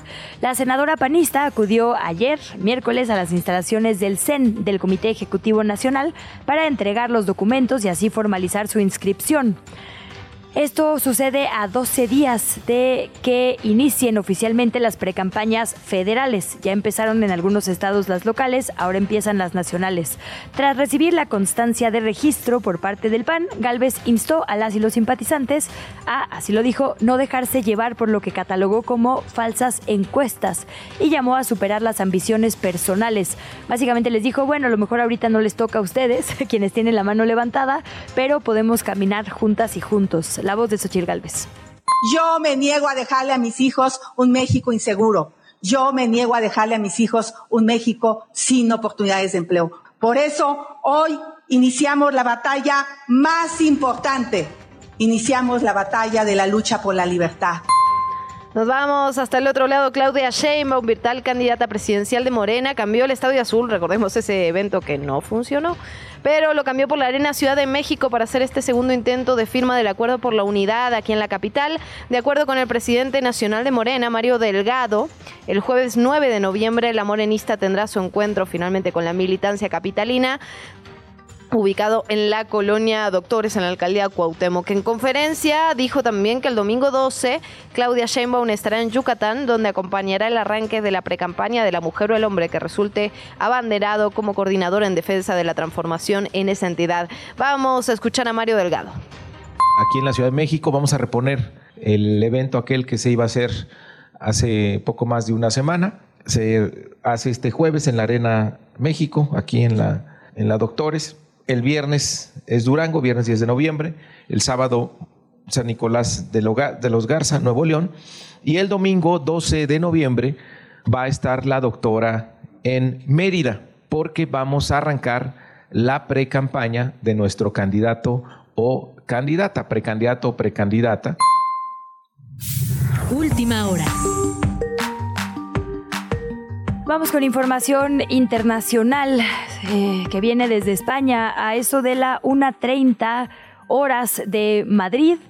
El expresidente del Partido Popular de Cataluña y también fundador del ultraderechista Vox, Alejo Vidal Cuadras, fue víctima de un atentado. Eh, estaba caminando solo en la calle y una motocicleta con dos personas a bordo se le emparejó. La persona que iba atrás en esta motocicleta le disparó a muy corta distancia a la cara. Los vecinos de la zona fueron los primeros que alertaron, digamos, de, de esta emergencia. Después se reconoció a la figura y Vidal Cuadras fue trasladado a un hospital todavía consciente. Es la información más reciente que hay, digamos. La policía de Madrid ya se pronunció y dijo que está investigando estos hechos. La entrevista. Seguimos con la cobertura del paso del huracán categoría 5 Otis por Acapulco, hemos hablado muchísimo sobre las pérdidas humanas, digamos, lo que como sociedad tenemos que eh, revisar en cuanto a construcciones, a corrupción, a atención a las personas que son víctimas de la tragedia, pero nos falta hablar sobre lo que perdió la naturaleza, lo que literalmente perdió nuestro planeta. Este tema fue puesto en la mira ayer por la NASA, la Agencia Espacial de los Estados Unidos, que usualmente está publicando, digamos, imágenes de monitoreo espacial de ciertos paisajes de nuestro país, del mundo entero, y ayer publicó esta imágenes sobre Acapulco. Eh, que son bastante reveladoras sobre lo que perdió la naturaleza, sobre esta deforestación y lo que tendrá que venir. Platicamos con Eugenio Fernández, él es consultor ambiental, columnista en pie de página y por supuesto amigo, admirado en este espacio. Eugenio, bienvenido, muy buenos días. Hola, ¿qué tal Luciana y Luisa? ¿Cómo están? Qué gusto saludarte, Eugenio. Pues eh, empecemos por ahí. Veíamos estas imágenes que, digamos, desde, desde afuera, desde la ignorancia, nos impresionan. Preguntarte de un inicio de qué magnitud es esto y ahora sí que a quién le toca, ¿no? A quién le toca, qué trabajo hay que hacer y quién se tiene que hacer responsable. Mira, lo primero es saber que la cosa pinta mal. ¿no? El, es una desgracia, pero este huracán parece que no nos va a dejar en paz por un buen rato. Sí, hay, ayer hablaba con un experto en restauración forestal que me decía, mira, hay una posibilidad de que lo que se haya perdido y lo que se ve en las fotos es no más que se cayeron las hojas. Pero con un huracán categoría 5 eso sería muy difícil. ¿no? Porque si vemos las fotos, el antes y el después, se ven cerros verdes preciosos y después se ven cerros ocres, que eso puede ser por otras razones, pero sobre todo se alcanzan a distinguir los caminos. Eso quiere decir que todo lo que impedía que los caminos se vieran desde el satélite, es decir, todas esas hojas que los cubrían, ahora ya no están. Si fuera un huracán normalito, diríamos que cayeron las hojas, ¿no? Pero un huracán de esa categoría, con esa fuerza, me decía este compañero, el ingeniero Arriaga, este, yo no recuerdo un huracán categoría 5. No quiero imaginarme lo que es pasar por 300 kilómetros, vientos de 300 kilómetros por hora. Muy probablemente ese arbolado se cayó. Lo que hace, el viento fue tan, tan brutal que tiró el árbol o sencillamente lo arrancó y se lo llevó a otro lado. Y muchas otras veces lo que hace es que se provocan deslaves donde tú ves tal cual la parcela o la zona con todo y árboles que se mueve como si fuera balsa, nada más que baja el cerro entonces la parcela que estaba en un lado ahora está 100 metros más abajo, no más que ese arbolado se va a morir, no es que vaya a pegar allá abajo. Ahora, lo que hay que hacer en esto es eh, ayudarle a la regeneración natural. los árboles caídos, eh, normalmente si no estuviéramos aquí, si viviéramos hace 500 años después de que se despoblaron eh, por las epidemias y demás estas tierras, esos, esos terrenos tendrían muchísimo espacio y muchísimo tiempo para recuperarse. Entonces se echaría, esa madera se pudriría, se reabsorbería en el suelo y ya una vez que no está quitando luz, surgirían otra vez nuevas plantas. El problema es que nosotros no tenemos ni ese espacio porque hay una deforestación brutal, ni ese tiempo porque tampoco tenemos eh, chance de quemarnos a gusto, ¿no? Ni de que se quemen esos bosques por sí solos. Entonces lo que hay que hacer es básicamente ir a ver de qué tamaño es el, desastre y eso no es algo que se haga contemplando vida, no es algo que puedan hacer que lo puedan hacer tres muchachos contratados con jóvenes construyendo el futuro, sino que tiene que ser expertos de la Comisión Nacional Forestal, de la Dirección General Forestal y de Suelos de Semarnat, quienes vayan a ver cuánto arbolado tirado hay, de qué tamaño es el desastre. Porque a lo mejor, como me decía el ingeniero Arriaga, tuvimos mucha suerte y nomás son hojitas. Pero hay... Exacto, tenemos que saber si, si nomás son hojitas o si son árboles. Y si son árboles, entonces esos, ese arbolado se tiene que quitar. Lo mejor tarda un poquito en secarse, entonces esta, Dios me tranquilizó en que esta temporada de incendios que empieza ahora en febrero, en marzo, no va a ser, pero me dijo, si eso no se quita, en 2025 vamos a ver una quemazón que aquellos bosques van a convertirse en un infierno. Oye, Eugenio, en estas fotografías que como bien dices eh, son muy evidentes porque se ve el cambio de color literalmente de verde a café, también se ve, por ejemplo, un cambio de color en la laguna de Tres Palos, ¿no? En, en como toda la zona, digamos, periferia a esta bahía, hay, hay cambios de color. Imagino eh, pues que esto también, digamos, el paso de azul a gris o a ocre, como bien dices, tendría que ser una alerta. ¿Puede un huracán, ha, pasado en, en otros lugares, reconfigurar la zona de esta manera? O sea, que, que no sea solo el tema de la deforestación y que haya que recuperar, digamos, esa vida, sino que cambie la dinámica de forma importante, digamos, el ecosistema y a la fauna o flora. Pienso también que evidentemente un árbol caído es pues un impacto para la fauna, desde pajaritos hasta insectos, pasando por los hongos, que a veces ignoramos, pero todo eso también tiene que reconfigurarse en cuanto a dónde van a vivir, cómo van a comer, a dónde se van a ir y a dónde lleguen o, dejen huecos, pues también va a afectar, digamos, por completo hábitats. Eh, ¿Esto va a pasar? ¿Se prevé que esto pase también? Sí, a ver, si el desastre es de la, del tamaño que yo temo que sea, ¿no? Y tenemos que trabajar, yo pensaría, con la peor de las hipótesis, porque entonces si exageramos, pues exageramos para bien, un programa de empleo temporal, este, todo el mundo sale feliz, pero si nos quedamos cortos va a ser un desastre, ¿no? Entonces, si el peor de los escenarios es que, pues, sí, se cayeron un montón de cosas y va a haber, eh, se pierde mucho hábitat para, eh, para la fauna, ¿no? El, en, en términos de la laguna y de sus colores, eso hay que verlo sobre el terreno, porque el satélite en términos de colores es muy engañoso y hay que ser muy experto para verlo. Los huracanes cuando pasan, una cosa que sí pueden hacer es cambiar las dinámicas de bajito del agua, ¿no? Este, cambiar donde estaba un bajo, desviar un poco la salida de un río, la boca de un río, eh, tirar el mangle, ¿no? Y estos, eh, esta vegetación costera que está entre el agua y el mar, ¿no? Que no sabe bien a bien dónde está, que es como le dijo el presidente Julio Hernández López, que es vegetación robalo, que es de, de, de agua dulce y salada. Este, el, lo que puede hacer es también derribarlo y entonces al derribarlo aumenta la fuerza con la que no esa vegetación deja de amortiguar la, la fuerza de las olas al golpear contra la costa y eso genera también cambios. El, en circunstancias, digamos, normales para el planeta, es decir, antes de 5.000 años atrás y al paso que vamos dentro de unos 200 años, que ya no hay humanidad por el cambio climático, este, eso pues, años, no importa. No, es una, es una, una exageración. Luisa, ya, ya. Eh, Sí, yo, wait. Sí. Eso sonó un dato alarmante. Perdón, perdón, ok. No, eso- no, perdón, perdón. Bueno, por si hay alguien como yo en la audiencia, ay Dios. Yo. Este, el, eso no sería problema porque entonces la naturaleza rápidamente se recupera y se muda de lugar, ¿no? Dice, maldito huracán que eh, fue a mover, ¿no? Bueno, pues me muevo con él, ¿no? Pero cuando estás hablando de que hay una infraestructura construida en función de dónde estaba la boca del río, pues eso puede ser un problema. Lo que hay que hacer con urgencia es enviar equipos de gente que sepa de lo que habla a evaluar cuál es la situación, no solo social, sino también ambiental. Y lo que sigue después de eso es actuar con sentido de urgencia para remediar lo que haya que remediar. Muy probablemente, en términos, por ejemplo, del arbolado, lo que hay que hacer de los bosques y selvas son estas selvas secas.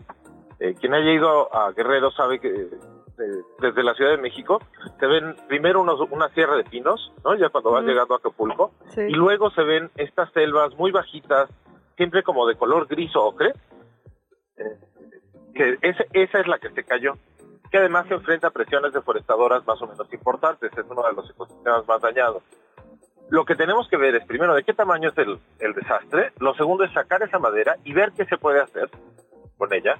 Se puede hacer, eh, a lo mejor lo toman las papeleras, se puede hacer leña, se puede usar para las carpinterías locales, se puede usar para la reconstrucción, ¿no? Lo- las, las dimensiones largas, los troncos largos pueden usarse para hacer pilotes, otro montón de cosas que, que se van a necesitar en la reconstrucción de Acapulco. Este, y después de eso, muy probablemente lo que haga falta es invertir mucho en vigilancia, porque son terrenos que antes tenían un arbolado y que costaba un dinero y un trabajo desarbolar para eh, poner una casa, para hacer un asentamiento regular, para poner a pastar el ganado, para eh, sembrar un plantío de lo que sea, este, legal o ilegal, porque además ya puestos a la ilegalidad, como la deforestación, pues ya que más da que el plantío es legal o ilegal. Este, y ahora ese arbolado ya no está, entonces ocupar esos terrenos forestales y cambiar su uso va a ser tanto más barato.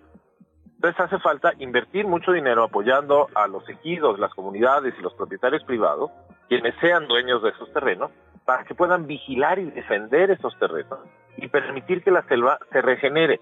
No hace falta, eh, muy probablemente, un esfuerzo de restauración muy intenso. No es que haya que ir a sembrar rápido este, y reforestar como nos encanta, sino más bien dejar que la selva haga su trabajo, dejar que la naturaleza haga su trabajo. Pero para eso hay que dejarla en paz. Y eso es muy complicado.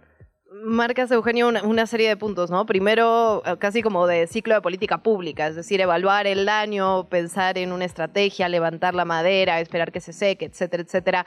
Eh, ¿Qué de esto o qué, qué información tenemos sobre algo que ya se ha hecho? ¿Se ha hecho algo de, digamos, todos estos pasos que tú nos das a futuro? ¿Sabemos si se están evaluando los daños, por ejemplo, que me imagino que es el paso como cero? Pues mira, como yo le pongo fast forward a la mañanera, porque me da ansias lo, lo pausado, entonces a lo mejor me perdí de algo. Pero según yo no he oído nada en la mañanera al respecto. Pero además esto toma a la entidad que tendría que ser la responsable del proceso, que es la Comisión Nacional Forestal, en una situación muy frágil, porque su presupuesto hoy es como de la mitad del que era al inicio del sexenio, cuando ya estaba de por sí eh, golpeada por el gobierno de Peña Nieto. Entonces, eh, hace falta eh, fortalecer a la Comisión Nacional Forestal. Y yo espero equivocarme y espero que haya salido la secretaria Albores a anunciar un programa emergente de empleo temporal y un programa de vigilancia y restauración este, y que a mí se me fue la onda y entonces no oí al presidente anunciarlo pero creo que no. Yo que estoy tan distraído creo que esta vez este, no fue por mi error. Pues vale la pena meterse a estos mapas de la NASA. En la versión de la página en español, eugeniociencia.nasa.gov, viene, digamos, una especie de interpretación justo de todo esto que nos dices, ¿no? Los cambios de colores y demás. Y justo dicen eso, que los huracanes perturban específicamente los bosques templados y tropicales en regiones costeras y que hay aprendizajes, digamos, del el norte y de Centroamérica por estos fuertes vientos. Incluso eh, hoy aprendí una palabra escorrentía. El color que se ve en esta laguna es la escorrentía, que es básicamente cuando hay una corriente, digamos, rebasada de agua que llega efectivamente a una laguna y le cambia la dinámica. Entonces, pues habrá que estar siguiéndolas de cerca y la NASA promete que las va a actualizar justo con fines de, pues, eh, para que se utilicen, digamos, por parte de los gobiernos y el diseño de política pública, ¿no? Sí, y en, en, el caso de las lagunas, eh, estas escorrentías vienen muy cargadas de tierra, ¿no? Finalmente pues es agua que pasó por el monte y entonces viene muy cargada de material. El, eso eh, se acumula en la laguna, le ensucia, tapa las salidas de los ríos, puede ser muy complicado cuando hay lagunas tan intervenidas eh, como las que hay en la costa de Guerrero, cerca de Acapulco. Entonces hay que emprender de urgencia un, un programa eh, para atender esa dinámica, porque si no se hace, ahora Ahora viene una temporada de secas, ¿no? Ya estamos justo empezando, vemos estos cielos azules preciosos en la Ciudad de México. El, y, y por todo el país viene ya, ya en principio, yo esperaría que ya se hayan ido las lluvias y que ya no nos vaya a ir a peor. Pero este año, híjole, cómo nos ha ido. El, y entonces vamos a tener una primera temporada de incendios ahora en, en marzo. Quién sabe cómo vaya a venir, eso dependerá de las temperaturas y demás. Pero después vienen otras lluvias. Si no se trabajó en la laguna desde ahora, esas lluvias van a provocar inundación. ¿no? Van a hacer que la laguna se salga, van a hacer que los ríos no, eh, no salgan, no puedan llegar eh, por su causa eh, normal y manejable a la laguna, sino que estén generando otras inundaciones y van a generar muchos problemas con la dinámica del agua en la costa. Y lo otro que va a pasar es que el año que viene, si no se toman medidas desde ahora en esas selvas, vamos a tener una temporada de incendios verdaderamente infernal, así como de película apocalíptica. El, que además hay, un factor que no podemos olvidar, que el año que viene El año que viene es 2024, es el fin de sexenio y la temporada de incendios que viene va a agarrar a quienes hayan llegado a la Comisión Nacional Forestal, pues apenas sentándose en la silla, y apenas agarrando los controles y demás. Y entonces esa es la, la peor combinación. Tienes un personal que por experto que sea, apenas está hablando, presentándose en las oficinas, estableciendo nuevos lazos de comunicación, construyendo eh, relaciones, otra vez ganando legitimidad y autoridad, cuando vas a tener un desastre. Entonces es mejor actuar desde ahora y saber que el desastre viene, o si no, nos la vamos a pasar muy, muy, muy mal. Tal cual, Eugenio. Como siempre, agradecerte muchísimo estos minutos, este análisis, este detalle al que parece que nadie está prestando demasiada atención. Eugenio Fernández, te leemos en pie de página. ¿Dónde te seguimos? Este, pues, mi Twitter es Eugenio FV, mi X, perdón. Ya estoy como Luisa. Acá Este, somos, acá somos de Twitter, tú tranquilo. Este, y en TikTok estoy también como Eugenio FV. Pues para allá te seguimos y por supuesto te leemos en pie de página y os- ojalá escuchamos también por acá cada semana. Eso. Un abrazo grande, Eugenio. Muchísimas gracias, un abrazo. La mañanera. Quieren prohibirla, imagínense. 8 de la mañana con 30 minutos. Vamos con la actualización de lo que está pasando en la conferencia matutina del presidente López Obrador. Obviamente le preguntaron ya del presupuesto, celebró su aprobación hace cosa de una hora en la Cámara Baja y dijo que estos recursos permitirán combatir la pobreza y reducir la desigualdad. Habló sobre varios indicadores, dijo que actualmente el peso es la moneda mejor posicionada, más fuerte en relación al dólar y que México tiene una de las cifras más bajas en cuanto a desempleo en el mundo. También dijo que la inflación sigue a la baja y las reservas del Banco de México a la alza. Por último, habló sobre estas cifras, sobre el tercer trimestre del año, en los que hubo un monto récord de inversión extranjera directa, 30% más que el mismo periodo del año pasado. Por su parte, Laura Velázquez, eh, la coordinadora nacional de protección civil, habló sobre Acapulco y Coyuca, informó que hasta el momento Seguimos con las mismas cifras, 48 personas fallecidas, 32 no localizadas. Dijo que el gobierno encamina el retorno a la normalidad de la población afectada. El servicio eléctrico ya está restablecido al 100%. En total, afirmó, se entregaron 12 mil canastas básicas que ya han sido entregadas y se retiraron más de 18 mil toneladas de basura de las calles. Pero a ver, Escuchábamos justamente a la presidenta municipal de Acapulco hace algunos días decir que el, digamos, la limpieza total de Acapulco podría estar hasta mediados de diciembre. Estamos hablando de más de un mes para que se pueda retirar toda la basura. Eh, la conferencia matutina también la Secretaría de Marina informó que recuperó 62 embarcaciones medianas, 12 aeronaves y 16 medios acuáticos de esta dependencia. Y el presidente dijo que llegó a un acuerdo con empresarios hoteleros. Recordemos que estaba esta reunión, lo habíamos platicado, hoteleros de Guerrero para que se tenga más de 3.000 habitaciones para marzo y abril, que va a ser el tianguis turístico. Ya se informó que va a continuar siendo en Acapulco, se va a aplazar, digamos, unas semanas. La entrevista. ¿Ya estás grabando? Saludamos ahora a Marianne Olivier Morán, ella es notaria número 8 de la Ciudad de México, integrante de la comunicación, la Comisión de Comunicación del Colegio de Notarios.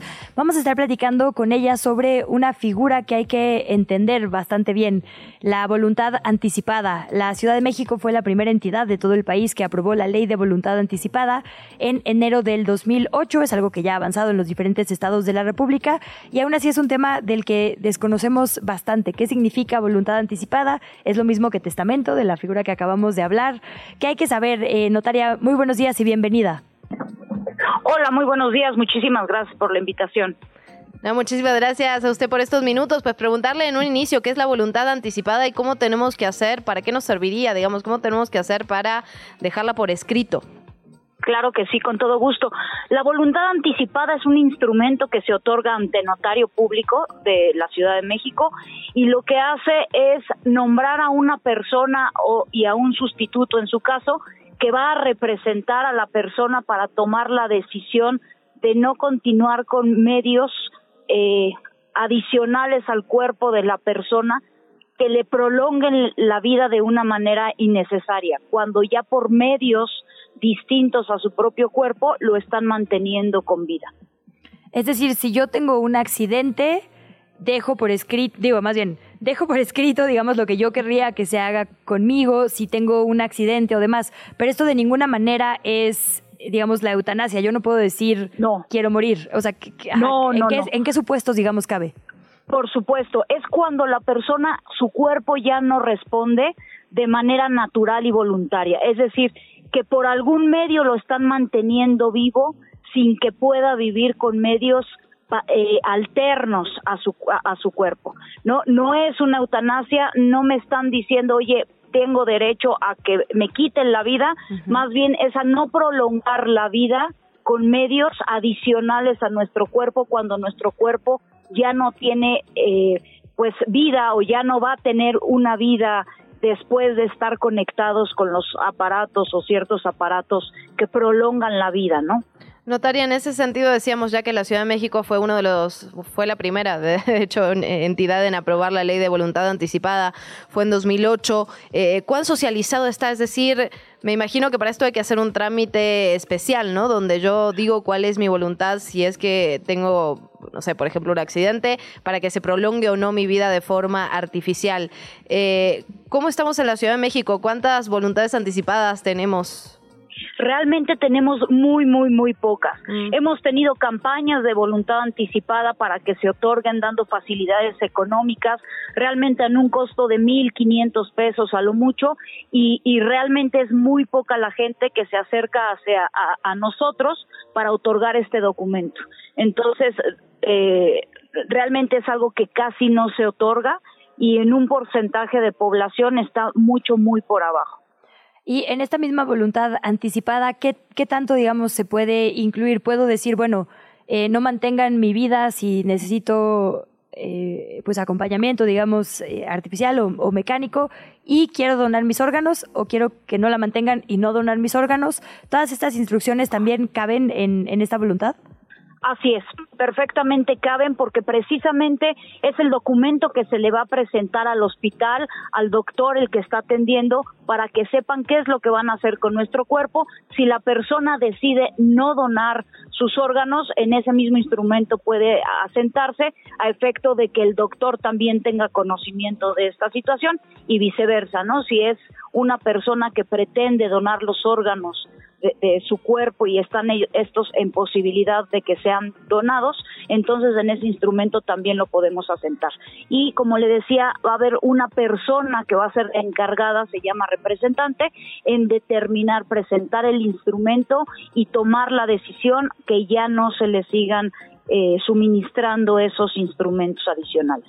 Pero notaria, en ese caso, digamos, la persona representante no podría ir en contra de lo que una deja sentado en la voluntad. Digamos, si yo digo no quiero que se prolongue mi vida a través de un respirador artificial, por ejemplo, el representante o la representante no podría ir en contra de esta de esta indicación, ¿o sí? No, la única persona que podría ir en contra es la misma persona que otorgó su voluntad, mm. si es que está consciente y dice, a ver, no, yo sí quiero que me apliquen medios alternos, será la misma persona, pero el representante no tiene más que acatar ese instrumento y decir por voluntad de la persona no se va a aplicar ningún medio que le prolongue la vida de manera artificial.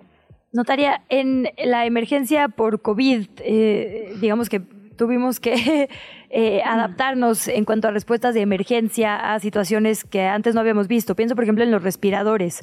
¿Estos sí. respiradores en caso de COVID cuentan como eh, pues una máquina que extiende la vida? Habría que determinar el estado del cuerpo de esa persona. Mm. No soy doctora, no soy especialista, pero puedo pensar que habían máquinas que permitían respirar, pero que el cuerpo eh, estaba en posibilidades de recuperarse y posteriormente tener su respiración de manera natural, natural. En esos casos no aplicaría la voluntad anticipada porque es un medio eh, provisional que no va a mantener de manera artificial la vida, sino simplemente le está auxiliando con esa eh, pues momento crítico para la respiración, pero que podríamos pensar que sí iba a estar sin ese respirador. Y hubieron situaciones donde definitivamente estaba mantenida la respiración por una máquina y que en el momento que se quitaba un mes, dos meses, el tiempo que fuera, ya no iba a poder responder el cuerpo de manera eh, natural o autónoma. En esos casos se aplicaría la voluntad anticipada. Notaria, ya para ir cerrando, preguntarle cómo hacemos para hacer esta voluntad anticipada. Nos acercamos a cualquier notariado en cualquier época del año. ¿Es caro, es barato? ¿Tenemos que ir con alguien más? ¿Cómo funciona? Eh, realmente no es un instrumento caro. Le digo, tenemos campañas donde la voluntad anticipada tiene un costo de 1.500 pesos y lo único que se necesita es la persona que, que quiere, que tiene la voluntad de otorgar esa voluntad o ese instrumento y de preferencia concurrir con el representante que en su caso va a tomar la decisión a efecto de que pudiera manifestar su conformidad y conocimiento. Pero si no puede comparecer, tampoco pasa nada basta la, la, voluntad de la persona que quiere otorgar el instrumento y lo único que requerimos realmente es su identificación. Pues notaria, muchísimas gracias por esta conversación. Eh, normalmente, el, pues aquí cubrimos mucho los temas utilitarios, así que le seguiremos dando lata al Colegio de Notarios. Ojalá no sea la primera conversación. Muchas gracias y buen día. Al contrario, muchísimas gracias. Al contrario, es un gusto. Te invitamos a seguir la conversación en redes sociales. Nos encuentras en TikTok, Instagram y Facebook como arroba que chilangos pasa. Y en Twitter desde la cuenta de Chilango, arroba chilango.com. 8 de la mañana, 40 minutos, cambio de ritmo y de tono. Es jueves, estamos llegando al fin de semana y por eso revisamos la agenda Chilango con Orlando Oliveros. Agenda Chilango. Ya casi es fin de semana y te traemos muchas actividades. Música. El cantante chileno Alex Anwander cierra su gira en la Ciudad de México el 12 de noviembre en el Indie Rocks. Aparta tu lugar.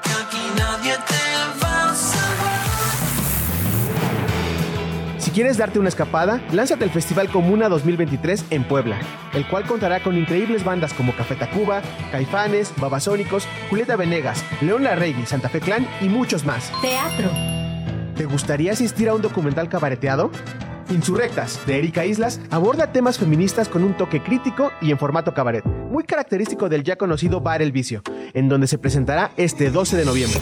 Y para ir con los más pequeños, Ven y pasa un día en familia en Misión Alfa 261-535, en busca de la abuela. Daniel buscará por todo el espacio a su abuela que se ha ido sin dejar rastro. Ayúdalo a encontrarla. Disfrútala todos los sábados de noviembre en Teatro Independiente, un teatro en la Colonia Condesa. Circo. Circo de Mente. La Escuela de Artes Circenses celebra sus 20 años con talleres de clown, clases abiertas y presentación de artistas mexicanos. Se pondrá muy bueno. Checa todo lo que tienen planeado este mes en la Carpa de Mente, en la alcaldía de Tlalpan. Agenda Chilango. Yo soy Orlando Oliveros y te invito a buscar más información de todos estos eventos y más en chilango.com diagonal agenda. La tecnología no es tan complicada.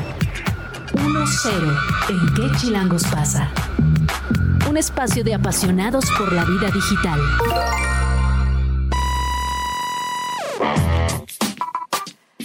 Son las 8 con 41. Dani Quino, ¿cómo estás? Muy buenos días. Hola, buenos días. Oigan, esos talleres de clown recomendadísimos, ¿eh? espectaculares. Eso.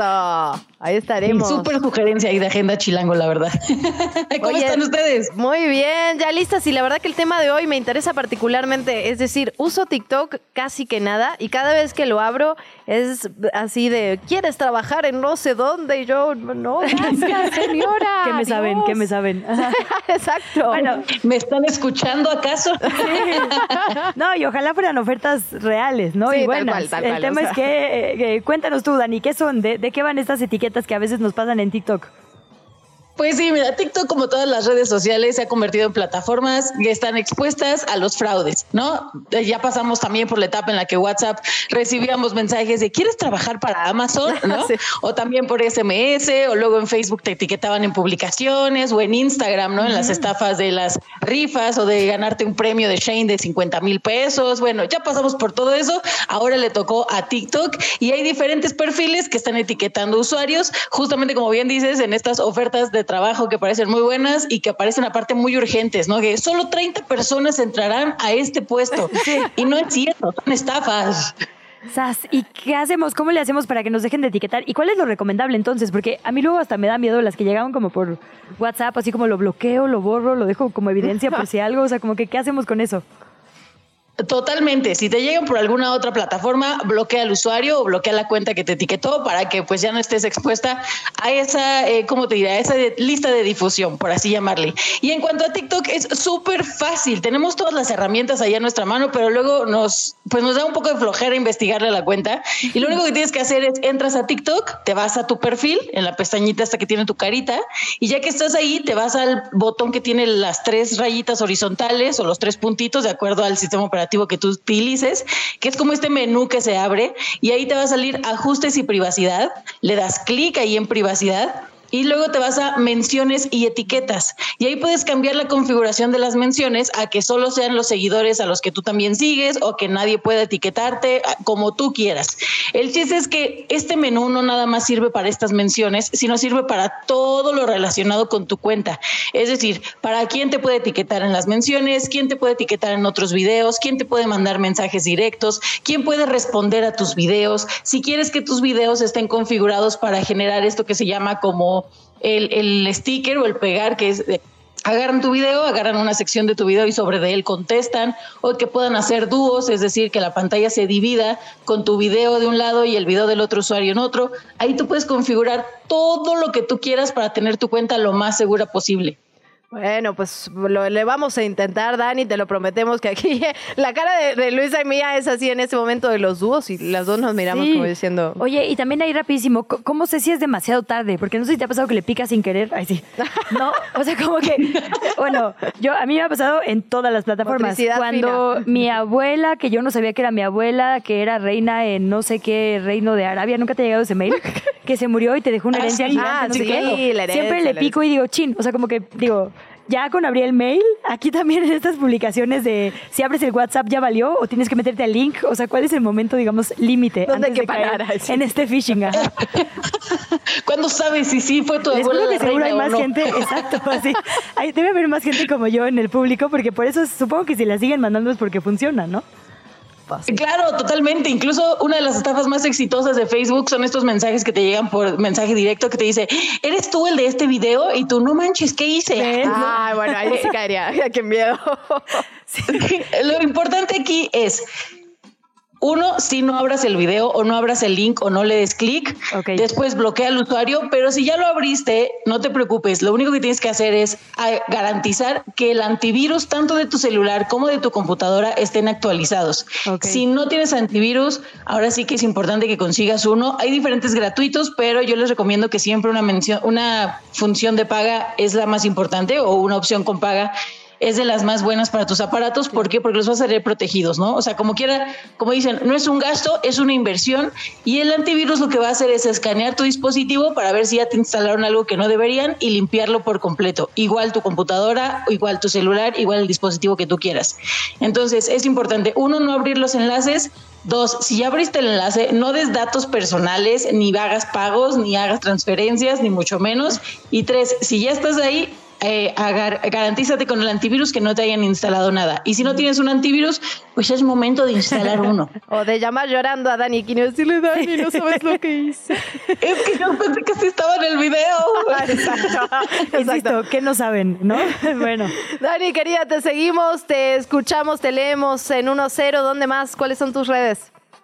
Así es, pueden leer toda la información en 10.com. Ahí tenemos también diferentes tips sobre ciberseguridad y ya me pueden seguir en eh, X o en Twitter como Dani-Kino y en Instagram como Dani-Kino. Órale. venga, muchos guiones bajos, ahí estaremos. Dani, gracias. Les mando un abrazo, que tengan un excelente jueves. Un abrazote. La entrevista. ¿Ya estás grabando? Es jueves 9 de noviembre, el inicio de un encuentro para infancias y adolescencias libres y diversas en el Centro Cultural Universitario. Es increíble lo multiusos que es Gina Jaramillo. No solo conduce aquí, vamos tranqui, y hace un montón de actividades, también apoya estos festivales para infancias. Así que bienvenida Gina, cuéntanos todo. Hola, no, pues muchas gracias, feliz de, de estar aquí. Fíjate que este es un proyecto muy lindo porque cumplimos cuatro años de realizarlo en un inicio parecía una fantasía inalcanzable poder vincular a las infancias con el arte, con mm. disciplinas artísticas que fueran más allá de lo infantilizado, o sea, como buscar una, un, camino para no para desarrollar realmente las capacidades creativas de las infancias y juventudes. Luego se nos viene una pandemia y hoy nos estamos encontrando con infancias y juventudes fragmentadas que desafortunadamente perdieron contextos sociales importantes y que además si le sumas que vivimos en, en una ciudad tan grande, a veces fuera de la escuela no hay muchos espacios donde socializar. Hemos perdido obviamente las calles y los parques. Nosotras salíamos a jugar y estábamos horas eh, afuera y hoy eso se ha perdido. Eh, únicamente es un privilegio para aquellas infancias que viven en colonias cerradas, que viven en unidades habitacionales. Pero fuera de eso eh, es muy complejo el, tema del juego. ¿Qué va a pasar en este cuarto encuentro de infancias y adolescencias libres y diversas? Lo titulamos Cartografías del mm. porvenir hacia nuevos horizontes, porque es desde el, el cuerpo organizador que es la Cátedra José Emilio Pacheco, Niñez Expresa, la Cátedra Nelson Mandela, Cultura UNAM, somos muchas las personas que, estamos trabajando en este encuentro. Eh, creemos que generar mapas personales es importante y a veces esa brújula que te puede otorgar alguien que te cuide y te acompaña justo es la reflexión, es el diálogo, son espacios familiares de encuentro para que la escritura fluya, el arte volviendo un poco a lo que pasa con las expresiones artísticas y de, y de primer contacto, aquellas infancias y adolescencias que estuvieron encerradas perdieron esto que estamos teniendo tú y yo. Les digo, oye, vamos a inventar una rola, como cuando éramos nosotras chavitas. O voy a escribir un poema y luego tú le sigues, ¿sabes? Como, como, como. Grabar el cassette. Grabar a mí me tocó grabar el cassette. Como, como estas expresiones creativas muy naturales eh, se han perdido un poco. Y justo, eh, bueno, a través de la literatura principalmente, eh, buscamos vincular la participación del derecho con las infancias, la libertad de expresión. hay, nuevas, hay muchas nuevas pedagogías también. Y bueno, por ahí va a haber eh, con Nadia Ñusabi, eh, un taller para jóvenes que es un collage poético. Todo esto empieza el día de hoy. Así que yo de verdad les invito a que se echen un clavado en la programación. Tenemos una conferencia magistral con Nadia Fink, que de hecho les traje sus libros. Nadia Fink es una, eh, una chica argentina que eh, junto con un par de amigas eh, inició esta colectiva que se llama Chirimbote, que es la primera editorial con perspectiva de género en todo nuestro continente, en todo el territorio. Y básicamente, además de revisar las historias de mujeres increíbles con la serie Antiprincesas, también revisan historias patriarcales que han sido muy nocivas para nuestra infancia y juventud, como la caperucita roja. ¿Qué pasa si las, revisamos, las reinventamos, las reestructuramos? Pues cambia toda la, narrativa en la infancia. Eh, estará por ahí también Ay, estoy muy emocionada. Estará también por ahí Pablo Domínguez eh, Halbright y Mariana Palern e Isaac Torres hablando de mesas y territorios por porvenir, qué pasa con las migraciones, pero también migraciones dentro de la ciudad. A veces pensamos en migraciones y nos, nos, imaginamos estas migraciones que salen en las noticias y que son gigantes y no, no, son, no solamente hablamos de migración cuando hablamos de caravanas migrantes, hablamos de migración dentro de la ciudad, el desplazamiento interno y esas infancias también de repente no saben cómo, cómo reinsertarse. Entonces, bueno, eh, habrá, habrá cuentacuentos, habrá ópera, habrá bombas de vida, que son este, talleres para que las infancias siembren, siembren dentro de la ciudad. Y mi recomendación es que lleguen al Centro Cultural Universitario desde hoy, mañana y el sábado. Se queden ahí, entren a las actividades, escuchen conversatorios, bailen un ratito, escuchen ópera. CEU siempre es un planazo. Y más cuando hay esta posibilidad de, encontrarte otros mundos con infancias. Así que bueno, esta es la invitación y ojalá, ojalá nos puedan acompañar. Me encanta, Gina, preguntarte, hablamos de conversatorios, de talleres, de música, de ópera. Yo te quiero preguntar por una en particular, El Guardián de los Quesos, esta presentación. A ver, eh, tantito, dinos em, tantito, oye. Pues fíjate que El Guardián de los Quesos es en un libro que presento con Valeria Gallo el día de hoy a las cuatro y media de la tarde en el Centro Cultural Universitario. Eh, y estoy muy emocionada porque todo surge de, un, de, un, poemita que se llama A veces, y que es a veces las familias no duran para siempre, a veces tienen dos papás, a veces tienen dos mm. mamás. Mm. Pero es la historia de El guardián es un gato, que es mi gato, que es un gato muy vago. Yo siempre veía que se iba como a otras casas y que, y que regresaba bañado y que regresaba con un collarcito. Y bueno, aquí les cuento toda la historia del guardián y tuve la fortuna de que Valeria Gallo lo ilustrara, lo cual no me la creo. Así que bueno, pues vengan también a conocer al guardián hoy en punto de las cuatro y media en la sala Carlos Chávez, entrada libre para todas las edades. Oye, tenemos unos minutitos y justo eh, insistir en la palabra libres y en esto que dices de infantilizar más a las infancias, porque Valeria Gallo a mí justo me gusta porque em, digamos que eh, no excluye a las infancias de entender lo que está pasando en el mundo, ¿no? Por ahí en sus zapatos sobre personas trans, ¿no? Feminismo, es decir, son temas, y ahora como lo pones en este nuevo libro, ¿no? De El Guardián de, De los hecho, Quesos. en sus zapatos viene al guardián de los Ah, quesos. Lo invitamos a bailar en una página. Y que Sí. si te fijas, ya está él pues ya más grande y en, en sus zapatos su hijito es muy chiquito y aquí ya es adolescente. Ah. Hicimos como esta invitación al libro. Multiverso. Porque bueno, Valeria Gallo tiene un compromiso y una trayectoria importante y larga en infancias y diversidad. Sí. Ha tenido otros libros de familias diversas y a mí cada vez, yo, yo, hago- yo hago muchos talleres con primera infancia y juventudes. Yo les prometo, cada vez que yo tallereaba con libros de Valeria, era una fascinación, es una fascinación por Valeria. Y a mí me parece que es porque no excluye ningún rasgo. Es, es una chava que en sus ilustraciones tiene, un, tiene trazos muy largos, Ajá. con mucho color. eh, y te- tiene también texturas, tiene arrugas, tiene lunares, tiene, tiene moretones. Es- es una persona que capta muy bien la esencia de las personas. Y que eso a las infancias les encanta, justo porque no están infantilizadas sus, sus Sí. personajes. Es como, como ver algo real con un toque muy, muy fantasioso, que eso es Valeria, pero no escapa de la realidad. Y Es eso que es muy amo mágico. ese cambio de paradigma, ¿no? Antes era como, no le hables a las infancias de lista interminable de cosas. Y creo que ahora quienes criamos en comunidad, ¿no? Eh, eh, justo estamos tratando de decir, pues no es verdad, las infancias están percibiendo todo, las noticias de la guerra, la diversidad, ¿no? Las cosas buenas también que nos pasan. Hay que hablarles y, y, digamos, ¿no? Como tener estas Incluirlas, conversaciones, escucharlas. incluirlas. Porque Exacto. fíjate que nosotras creo que era, ay, no, ahí, vi- ahí vienen las niñas, shh, Ajá, ¿no? sí, y como y, todo, y las tías se de la nada. Y nos dejaron solas a interpretar eso, Sí, ¿no? A agarramos cositas e inventamos Todavía cosas. vamos a terapia por eso. sí. Sí, ahí vienen las niñas y era un silencio y ahora es escuchar a las infancias. Fíjate que desde el cuarto encuentro justo eso, eso, eso es nuestro, nuestro objetivo principal, escucharles. Escucharles y a partir de ahí seguir generando temas, buscando información, hablar del cuerpo, de diversidad, de territorio, eh, hablar de todo lo que, lo que construye a las infancias lejos del adultocentrismo. Pues Gina, muy bien, nos escuchamos hoy a las 11 Sí, a las Vamos 11, Tranqui. Vamos Tranqui. Y, y nos vemos en Cartografías Muchas del Porvenir. gracias Entonces, por su espacio. Ay, Son lo gracias, máximo. Gina. gracias, a ti. Gracias a todos, nos vamos, oye. Quédese en Radio Chilango, hasta mañana. Esto fue ¿Qué chilangos pasa? Conducido por Luisa Cantú y Luciana Weiner. Una producción de Radio Chilango.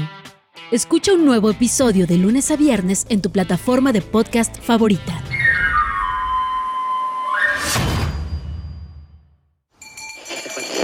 Radio Chilango. La radio que... Viene, viene, ¿eh?